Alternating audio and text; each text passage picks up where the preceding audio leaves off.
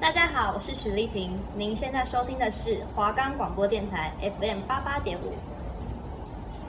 我们的节目会介绍各式各样的酒吧和咖啡厅，希望大家可以透过我们的节目，在结束一天忙碌的工作之后，找到一个好去处释放压力。另外，我们也会分享有关咖啡和酒的小知识，让大家可以更了解咖啡因和酒精的世界。酒店咖啡包，酒店全都交。我们的节目可以在 First Story、Spotify、Apple Podcasts、Google Podcasts、Pocket Casts、Sound Player，还有 KK Bus 等平台上收听。搜寻华冈电台就可以听到我们的节目喽。大家好，欢迎收听这一期的酒店咖啡包，酒店全都交。今天我们要为大家介绍的咖啡厅是 Mercy 里山，还有咖啡拉杜。酒吧的话是 RPR Taipei。首先呢，为大家介绍这个 Mercy 里山，它是位于士林区平清街的一家咖啡厅。它是在阳明山上，在故宫后面要再上去一点。那基本上你要到这间咖啡厅呢，只有开车或骑车。会比较方便一点，因为那附近不用想捷运站，它就是在山上。我看的话也是没什么，或者是公车的话，你可能要等很久。开车过去的话，它店门口其实就有一条很长的路这样子，可是它那边是红线。店家门口也有贴一张告示牌，就是希望说来的民众不要把车子停在门口的红线上，因为过去是有很多人被开单的。然后其实他步行三分钟嘛，附近就有一个停车场。我去的时候也是停那个停车场，所以建议大家就是乖乖停停车场票。我记得它是两个小时一百，所以是一个小时五十。你一停进去之后，他会先跟你收两个小时的钱，反正多退少补。上去的时候路蛮蜿蜒的，它其实有两边的路可以上去，一边是你从故宫那边从平地上去，跟你从呃文化这边。从一样从山上过去，那其实不管你怎么走呢，它路都蛮蜿蜒的。不管你是开车还是骑车，因为骑车可能还会方便一点，因为你车的体积小。那你开车的话是很考验你的开车技术，因为它会车的时候其实路会很窄，所以大家在过去的路上要小心呐、交通的部分就是这样子。这间它是园区式的咖啡厅，在门口的时候会有一个很慈祥的老爷爷。在卖门票，你就跟他说哦，你们是几个人？那一个人是两百五，那他就会跟你收多少钱？基本上五十块算是他的入园费、入场券，对，然后两百块就是他的那个饮料折抵券，所以基本上反正你就是两百五去买一张门票，然后你两百块可以去折抵一杯饮品，它有咖啡、果汁，还有茶之类的。它其实里面也有一些甜点。它主咖啡厅的话是在整个园区的中间。它装潢其实蛮特别的，它空间虽然蛮大，但是它的座位比较少一点。坐在位置上的时候，你会觉得空间很大，你不会觉得很像一般那种台北市市区的那种咖啡厅会很拥挤。它在里面坐起来的那种舒适度是很好的。那在它的室内装潢是，还有一些壁画，然后我记得中间好像还有一个隔间柜子，中间有摆好像有一些茶具，我记得。还有很多的那种植物装饰，一些植栽啊。我去的时候其实有一点点早，大概是十二点多的时候，然后后面下午人就越来越多。后面是有很多一些完美小姐姐来拍照，穿的也都是火辣辣的。那、啊、你有跟他们搭讪吗？没有，因为搭讪一下。他们有跟男生去，如果没有的话，我可能真的会跟他们搭讪。哎、欸，有一个穿的超级火辣的，有一个给我穿那种白色的小可爱，然后穿那个短裤。然后，哎呦，身材真好哦！哎呦，不是我跟你讲那个，而且而且重点是怎么样？他长得超级正，他真的超级正。然后，因为有时候跟我朋友去两个人，然后我就跟我朋友说，哎，那个真的超正，我就叫他看。他看完之后差点流鼻血，你知道吗？呃，因为它的室内装潢很漂亮。它又是园区式，所以其实就真的很适合大家去拍照。去的人也蛮多，都是年轻人啊，或者是假日可能会比较多那种家庭一起去，带小朋友啊去逛逛、喝咖啡。它的园区有什么特色吗？它园区基本上就是那种是植物园区吗？可以这样说。它园区里面哦有一个特色是它里面有一间小房子，就是在主咖啡厅的后面，还有一间那种有点像日式茶屋的那种。小房子，可是它好像是活动期间才开放，因为我去的时候，它那一间是没有，呃，里面是没有坐人，然后也没有开放入内，我就只有到外面去参观。那一间小茶屋很漂亮，我记得它应该是有活动的时候那边才会开放。它整个园区很大？整个园区很大吗？有没有一个大城馆的一楼的面积那么大？有吗？应该有，有就，差不多是一个大城的平面面积这样。对，可以算，我觉得算是够大家逛。但其实它外面的话，因为那个时候好像也刚好在整修。你真的要说那边外面有什么样的特色吗？我觉得倒也还好，但就是很好拍照。对，那边有很多植物啊，一些花花草草，然后景观不错的园区，景观不错。然后如果说天气好的话，就是阳光洒下来，我就觉得蛮漂亮。但是我去的时候是有下小雨，淋小雨。今天有雨。如果幸运会在路上遇见你。介绍完它的这个装潢之后，饮料方面，它饮料的话，我我是换它的一杯什么芒果什么果汁的，我忘记它名字，它名字有点特别。我觉得它的果汁系列其实还好，喝起来那种口味，我是觉得它好像没有加糖，因为它喝起来就是那种果汁的原汁原味那种感觉，那也不是说特别甜，但是味道真的就很普通。但是它的咖啡味道是蛮棒，就是那种咖啡的香气蛮重。我觉得建议大家是可能三四个朋友一起去啦，就是刚好一台车去的时候，就反正停车费一起付一付。那去那边的话，位置也蛮大，就是蛮宽广，所以大家三五好友坐在那边聊天，可以互相拍拍照。对，拍个照，然后在园区里面散步，是我觉得蛮惬意的。那你要载我们去吗？啊啊，那你帮我出入场费钱。哎、欸，其实我当下可以啊，可以啊，好，那走。因为，因为其实我当时是有点吓到，我想说，当然这个价钱没有说不合理，因为我觉得毕竟它是一种参观式的园区，然后又有副饮料。可是因为我原本我朋友找我去的时候，我想说，哎，不就是一间山上的景观咖啡厅而已嘛，所以应该进去低消一杯咖啡就好。就我一到门口，他就直接说，哎，不好意思，那个先跟你收入场费钱，哦，两百五。就给他，但其实我觉得你后面知道那两百块可以折饮料的话，其实它也不算什么很贵的钱。对，它真的没有很贵，只是因为我一开始不知道它是园区式啊，就是大家去的时候注意注意交通。我真的觉得这边就是最重要的就是交通了。山路崎岖不好走啊。呃，我开的时候我也是开很慢，然后哦那边车速都很快哦。那边很多都不知道是在地的还是怎么样，他们开车都开超快的。他们在拍头文字 D 这样。对对对哦，因为园区是禁止吸烟，就是它整个园区是没有吸烟区。那你如果要抽烟的话，你要走到入口出来，然后到可能马路对面这样子。那时候我要出来的时候，那个很慈祥的老爷爷都会跟我还有我朋友就是。叮嘱说：“哎、欸，小那个过马路要小心，因为车速真的很快。哦”然后我跟我朋友还不信邪，我想说：“怎么可能呢、啊？就这路这么小条，知道开多快？”然后我们踏出去，旁边一台车直接飞过来，直接刷你脸上。他直接刷在我脸上，我吓死了。我以为我就要在那边过世。大家也不要不信邪，说那边不会开单，因为我就是去了短短两个小时，警察就给我站在门口。我原本就是要停红线的那个人，后来我是停停完红线之后，入到园区里面，呃，因为那个。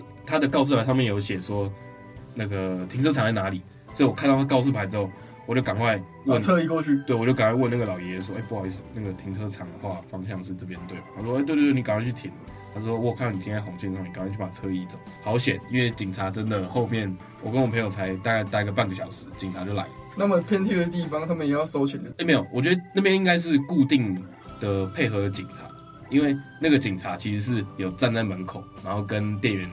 还是附近邻居一起喝咖啡聊天，我觉得都很熟这样。对对对对对，大家小心，不要不信邪。就是有这种见尾会跑去那边收钱。再来是，我觉得这间咖啡厅它其实不是适合你办公或看书的地方，因为它就是那种景观的咖啡厅，然后就是让你去玩的。对对对，就是去逛，然后去聊天的，很会很吵，你就去拍拍照就好了。好，那我今天要介绍的是咖啡拉杜，然后它的名字就叫老杜咖啡。咖啡拉杜呢，就位于。深澳渔港内，你从高速公路接六十二快速道路过去就会很方便。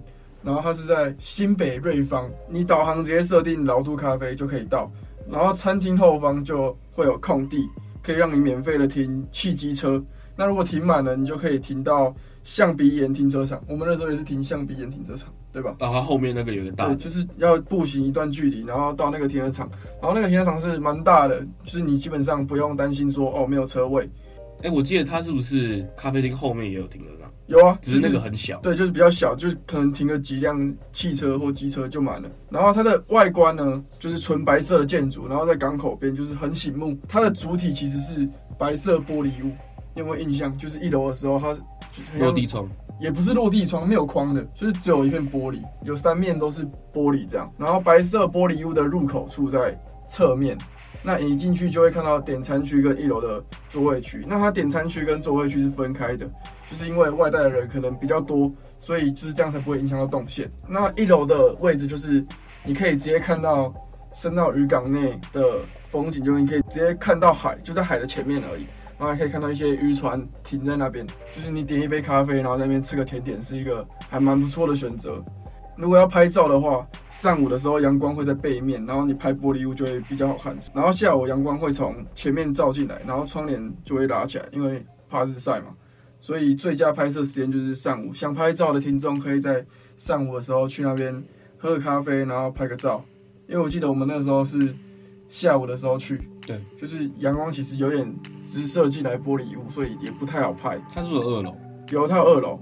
它二楼的部分，就按一楼的座位区就只有它前面的那一排而已，就是蛮少的，大概只能坐十几个人吧。二楼有户外座位区，然后可以直接看到深澳渔港。啊，二楼还有一区是室内区啊，可是那个要等一楼的座位坐满，它才会开放。饮料跟甜点的部分，就是它饮料我可以喝得出来，就是那些我是点美式咖啡，我我的印象中就是他们的豆子感觉是有特别选过，就是有特别的。果酸的香气，浅培，对对对，浅培套套上次我们小知识讲的中浅培、浅培、深培这些差别。对，大家没有听到的可以赶快回去听上一集。饮料的部分就大概都是这样，然后他们好像也是用意式咖啡机冲的，喝的出来是豆子是有特别选过。甜点的部分都在柜子里面，你点饮料的时候就可以顺便看一下，说哎，今天有哪些甜点可以点。甜点的部分，乌龙栗子蛋糕、可可生乳卷。都不错吃，那个柜子里面最多的是海盐焦糖生乳，然后就是店内的人气招牌。如果有兴趣的话，可以点点看。饮料跟甜点的价位差不多都在一百到两百的区间内，就是不用花到太高的价钱，你就可以有一个非常不错的用餐体验，然后配合这么美的深澳渔港的景观。好啊，那我们讲一下我们那天的行程。我们那天是几个人？四个人，四个人。我跟我的前前女友，还有我们的师主播。还有师主播的朋友，对，一早啊，对，我们接近中午的时间出发，然后我们是直接从阳明山下去，先下到平地，然后我们再接高速公路过去。那去的路上，我们有先去吃一间海鲜餐厅，它叫爆炒一番，它叫爆炒一番，对，就是距离拉杜大概一公里以内吧，就是非常近的一间店，你吃完就可以直接去拉杜。那爆炒一番，我也觉得蛮好吃的，我记得我那天吃海鲜炒饭，我吃什么？你应该吃什么面吧？屁呀！啊不然你也是吃炒饭。我好像也是吃炒饭。然后我还会点那个川烫的小卷，果然就是在渔港旁边，特别的新鲜。而且它那个很分量很多哎。对对对，它其实分量蛮蛮大份的，就是 CP 值蛮高的这样。你们吃完呢，就可以再上车，然后前往我们的咖啡拉度。我前前女友点了一碗海鲜粥，然后可能那个水分比较多，就是她不喜欢那么稀的粥这样，她。比较喜欢稠一点的，其实我觉得海鲜粥蛮好吃的。哦，你觉得蛮好吃的？你你喜欢那种比较稀的稀饭？不是，应该说我觉得这个本来就是这种粥类的东西嘛。嗯、我觉得本来就会分两派，对、啊，有些人就是喜欢吃那种比较稠的，比较稠，然后可能是米饭吸满汤汁的那一种。那有些人就是喜欢吃那种米饭比较汤的，比较汤，然后米米比较有点像汤泡饭。我觉得是各有好坏啊，我自己是都会吃啊。总而言之，就是爆炒一番这间店值得你再去咖啡拉杜之前先去吃一下，然后当吃午餐，然后过去，然后咖啡拉杜的时候就当做下午茶这样。没错。那咖啡拉杜其实它前面有一条非常长的道路，就蛮适合情侣在那边漫步游走。有吗？它不就港口吗？对啊，啊旁边那条路蛮适合散步的。可是你走一走，可能就会被旁边推下去了。嗯、呃，没有人会这么 贱。如果说我看到情侣在路上啊，牵着手走啊，然后可能突然给我停下来，然后在路上暴拉，我直接把他推下去。没有人会在路上暴拉，没有人会这样。没有，没有人会这样。对，你那时候跟你前前女友不是就这样吗？没有，我们没有，没有，是不是？对，我们没有，我们在外面都是非常克制的，检点。对，我们非常检点，很卫生。它这间咖啡应该很小，它的位置其实也不是很方便，你一定要开车去啊。就是感觉就是你要，你不能以这个咖啡厅为你一天的主要目标。对对对对，就是你可以排一个一天的行程，然后它可能是你其中的一个点。你可能呃晚上或者下午的时候你要去基隆玩，所以你可能中午的时候可以先去吃我们刚才讲的爆炒一番，然后你下午的时候呢，一点点小时间。你就去这间咖啡厅，可能坐两个小时，你就可以去基隆。然后通常这间因为咖啡厅很小，所以人会很多很满，所以大家如果去客满的话，也不用觉得太意外。对，因为那边蛮多人知道的，这间咖啡很漂亮，所以很多人也是会去那边拍照打卡。所以大家就是注意一下，如果真的人太多的话，你不妨也可以外带一杯咖啡，然后在旁边的渔港散步，然后一边喝。我觉得外带在渔港散步是还不错的选择。对，如果你没有朋友会把你推下去的话，你就 你就可以安心的在旁边散步这样。接下来为大家介绍的是 RPR Taipei 这间餐酒馆，它是位于台北市东区的。那它其实如果大家稍微有点对这种自媒体有点研究的话，就会知道说它其实是台湾的网红酷炫，还有他旗下艺人一起合开的一间餐酒馆。哦，是 Wacky Boys 开的餐酒馆，就是 Wacky Boys。然后它的地理位置嘛，算是位于忠孝复兴和忠孝敦化中间，所以你如果是搭捷运去的话，其实你不管搭到这两站的哪一站都可以，因为它就在中间，所以也没有什么比较近比较远的问题。它的装潢风格其实真的蛮特别的，它有一楼和地下室，室内的装潢就很像夜店，它的整个灯光就是会闪烁那种蓝蓝紫紫，很煽情的那种。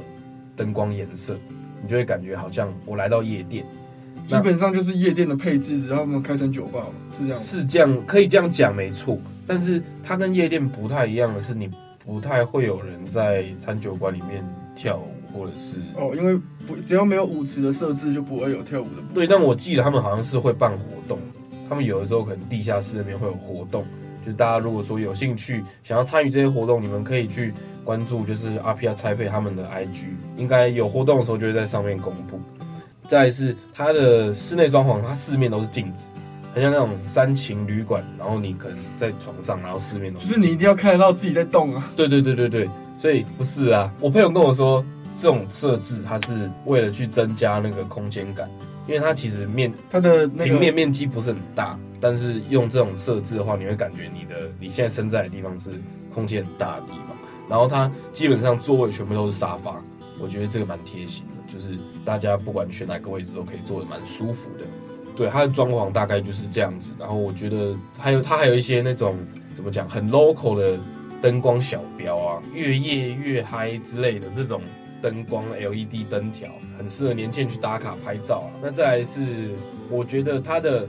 餐点算是我吃过最好吃的餐酒馆。我通常很少去酒吧会想要点点东西吃，对，因为都很贵，呃，或者是它的 CP 值其实不高，因为它可能一个简单的意大利面要三四百块，然后其实吃起来又很普通。但我觉得这间 RPR Taipei 它的餐点，它不只是好吃，而且它也很特别。我吃它的一个虾虾蛋蛋面。它里面就是可能有一些虾卵，还有一些什么海鲜之类的。那这样多少钱？三百六。但重点是我觉得它的口味很好，它里面是有洋葱。因为如果说你海鲜味太多的话，可能有些朋友会觉得有点腻。那分量的部分？分量的话，其实它一盘意大利面你绝对吃不饱，因为我自己是食量蛮小的，那我自己吃完之后，我都觉得大概只有五六分而已。如果要吃饱的话，你可能要多点一些东西。它还有一个东西是黑金帝国面。它的口味很特殊，它是皮蛋口味的面。我其实我自己是不太喜欢吃皮蛋，我没有很喜欢那个皮蛋的骚味。我那个时候是我朋友我朋友点着吃，然后他有分我吃一点，我自己都觉得蛮好吃的。所以我觉得就算是不喜欢皮蛋的朋友，也可以尝尝看。就是如果你对于皮蛋的怨念没有到完全不能接受，就是看都不能看到的话，我觉得你们可以试试看那个黑金帝国面，它的口味真的还蛮不错的。然后再来是它还有一个。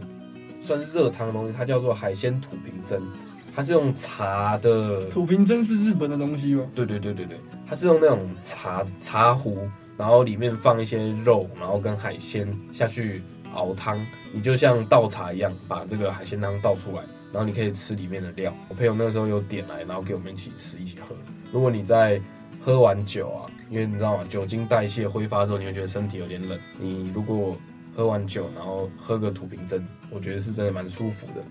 然后可以顺便解解酒。那我觉得它土瓶蒸，它口味上面的特色就是它的蛤蜊的鲜味真的很清甜，就是你喝下去，你是真的可以直接感受到那个蛤蜊的鲜味。讲完这个餐点的部分，接下来为大家介绍最重要的酒类。它酒类的名字都是非常特别的。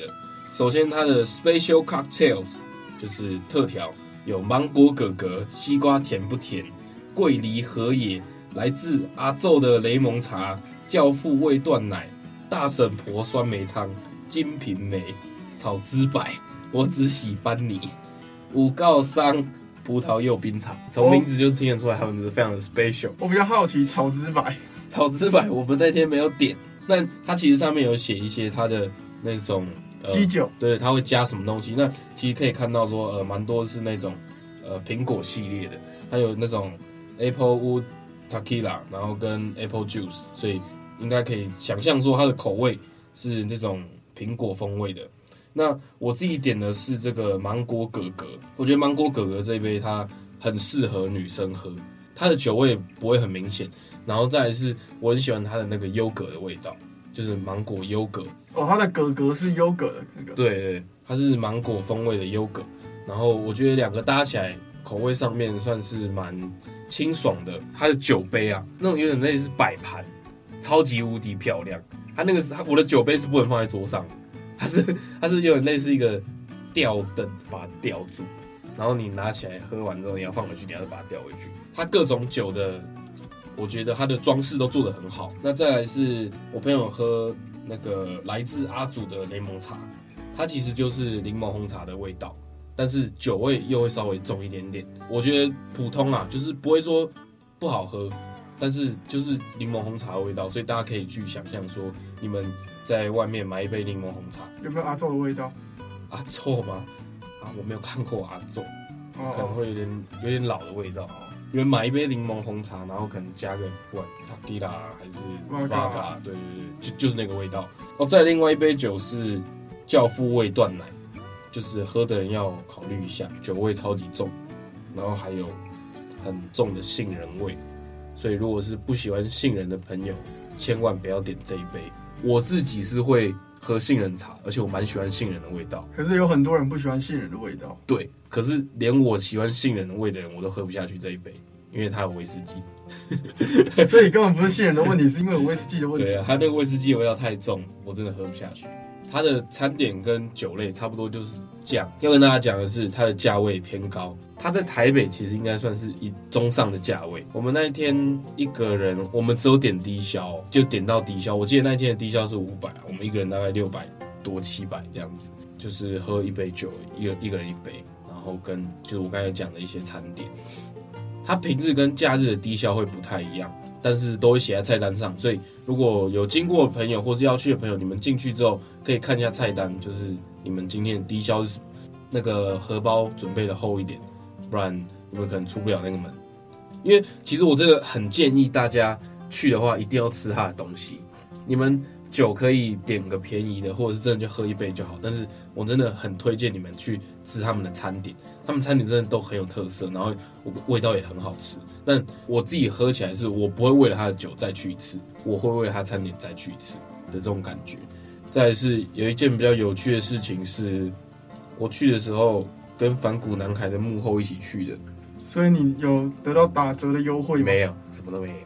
我原本想说去那边，他们可能会有一些傻逼死，不是可能会认识什么？就他们其实阿皮亚跟反骨好像完全没有关系，不是没有关系，因为他是酷炫开的。但是他们的人分得很开，他们人对不太会认识嘛，或者是他们只会认识艺人嘛，通常，因为他们好像有一些 MV 什么的会去阿飘拍，阿飘拍，他们好像对于幕后的员工是不太熟悉。如果说有一些人可能会冲着为了看到盘古男孩的艺人，所以就去阿飘，但你们要去的话。建议你们随时关注阿皮亚台配的 IG，因为通常他们好像不会在那边，你们不用想着巧遇他们啊。会因为这个网红光环让这间店就是比较难订吗？或者是比较难有位置？不会，真真的不会。我们那一天是假日哦，晚上，然后想说要去喝个酒，就是刚好我那个翻过来的幕后朋友。他说可以去这间酒吧喝喝看。他说那个东西很好吃。我们去的时候是很临时的，没有临时去，然后就有位置。对，呃，其其实位置还蛮多，就是看来是没有人要去，空桌很多。因为你知道 Toys 有去评价过这间美食公道博，对吧？美食公道博有去参访过，那其实他给的评价是不太好的。但其实我觉得没有 Toys 讲的那么糟糕。确实酒类来讲，它不是很吸引我。呃名字很特别啊，它真的很好的就是它的餐点，它的餐点是很有很特殊，然后口味也很棒。好，那我今天要分享的我们酒类的小知识叫做空杯恐惧症。就是这个名字听起来很像，就是贪杯者的借口，就感觉就是只是爱喝，然后特别讲出有一个病，然后这样你就可以用这个病的名义去一直喝，一直喝，一直喝。可是其实罹患这种病的时候，在喝酒的时候，你会看到，就是你的杯子里面啤酒越来越少，有一种心生恐惧的感觉，然后会有一种莫名的窒息感，就会所以会不断的保持你杯子是满的。